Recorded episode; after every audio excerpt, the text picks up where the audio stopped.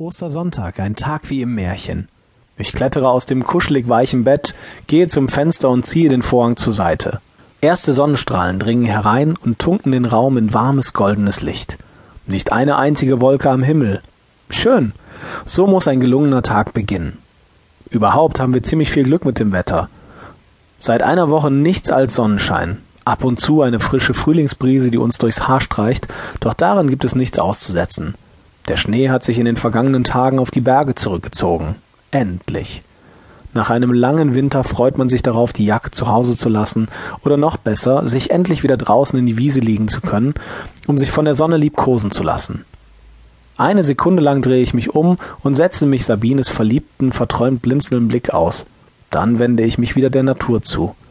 Leben spendend, sanft, ganz und gar zärtlich kitzeln mich die Fühler des leuchtenden Balls, der gerade über die Berggipfel hinwegzusteigen beginnt. Schön dieser Anblick, ein Bild für die Ewigkeit. Und eine kleine Ewigkeit stehe ich auch nackt am Fenster und sauge den frischen Duft der Frühlingsboten in mich auf.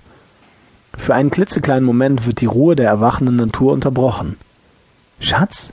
Ich höre das wohlvertraute, kuschelige Rascheln der Daunendecke, unter die Sabine sich gerade verkriecht. Erneute Stille, die allein vom Vogelgezwitscher begleitet wird. Ein feines Konzert von Singvögeln aller Art, die scheinbar nur für uns singen und sich in Scharen auf den Obstbäumen vor dem Fenster versammelt haben. Endlich Frühling.